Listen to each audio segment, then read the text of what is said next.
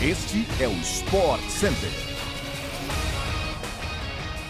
Fala aí, fã de esportes, bom dia para você. Chegamos com mais um podcast do Sport Center que vai ao ar de segunda a sexta-feira, às 6 horas da manhã, além de uma edição extra às sextas à tarde. Eu sou Luciano Amaral e não se esqueça de seguir o nosso programa no seu tocador preferido de podcasts. E é claro que eu não estou sozinho, estou muito bem acompanhado dele. Bom dia para você, Eduardo Elias. A boa companhia é minha, estou contigo aqui com o Fã Esporte. Bom dia para todo mundo. O Sport Center também chega diariamente na TV, ao vivo pela ESPN, no Star Plus. Hoje são quatro edições: 11 da manhã, 4 da tarde, 9 da noite e a 1 da madrugada. Vamos nessa, partiu o podcast.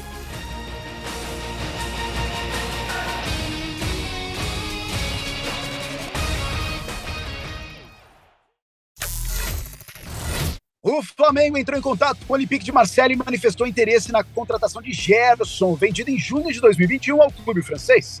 A situação está avançada entre as partes e as conversas são para finalizar valores da compra. Um dos destaques da campanha que levou a equipe de Marseille à Champions League, o Gerson, 25 anos, viu sua situação mudar radicalmente com a saída de Jorge Sampaoli e a chegada do treinador croata Igor Tudor pouco utilizado, a insatisfação dele é pública e a boa relação com a diretoria rubro-negra indicou caminhos para uma tentativa de retorno. O jornalista paparazzo rubro-negro noticiou a possibilidade em participação no programa Papo com Benja. O combinado entre as partes é de que o volante sequer seja relacionado para a próxima partida da equipe francesa contra o Mônaco no domingo. O vice de futebol Marcos Braz e o diretor executivo Bruno Spindel já entraram em contato com o presidente do Olympique, Pablo Longoria, que se mostrou aberto a dialogar. As partes buscam alternativas que sejam interessantes para avançar na negociação, que depende da aprovação de investidores do clube francês.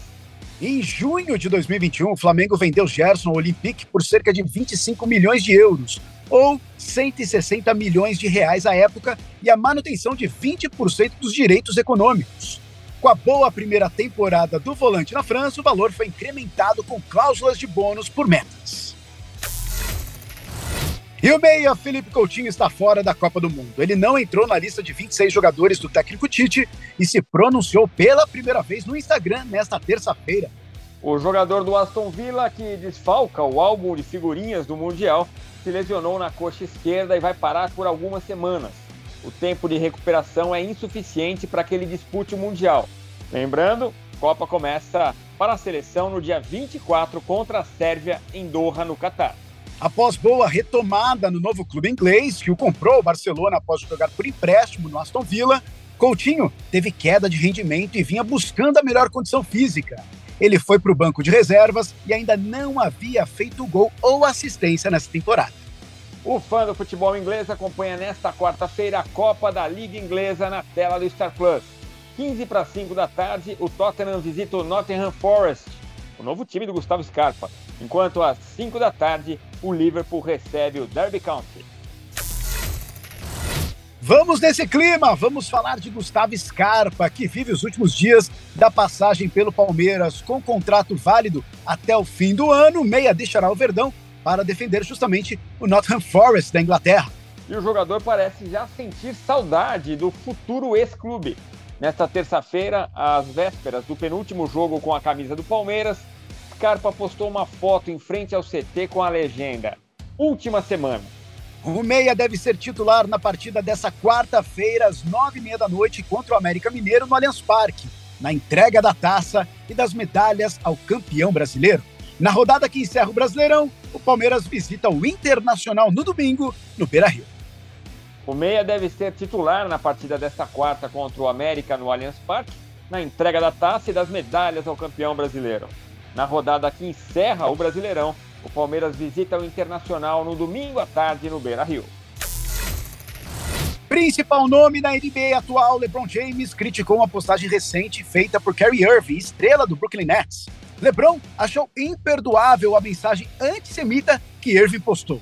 No dia 29 de outubro, Irving postou nas redes sociais trechos de uma obra antissemita e recebeu críticas dos seguidores. Depois de alguns dias sem falar no assunto, o Brooklyn Nets puniu o jogador por pelo menos cinco partidas. O pedido de desculpas oficial do jogador veio na sexta-feira. O fã de esporte acompanha a NBA nesta quarta com o duelo entre Los Angeles Lakers Los Angeles Clippers à meia-noite. E chegamos ao fim de mais um podcast do Sport Center. Amanhã, a partir das seis da matina, tem mais. Luciano Amaral, grande abraço, meu parceiro. Um grande abraço para você e um grande abraço também para o fã de esportes, Edu. Olha, a gente se vê em breve em fã de esportes. Tamo junto, até a próxima.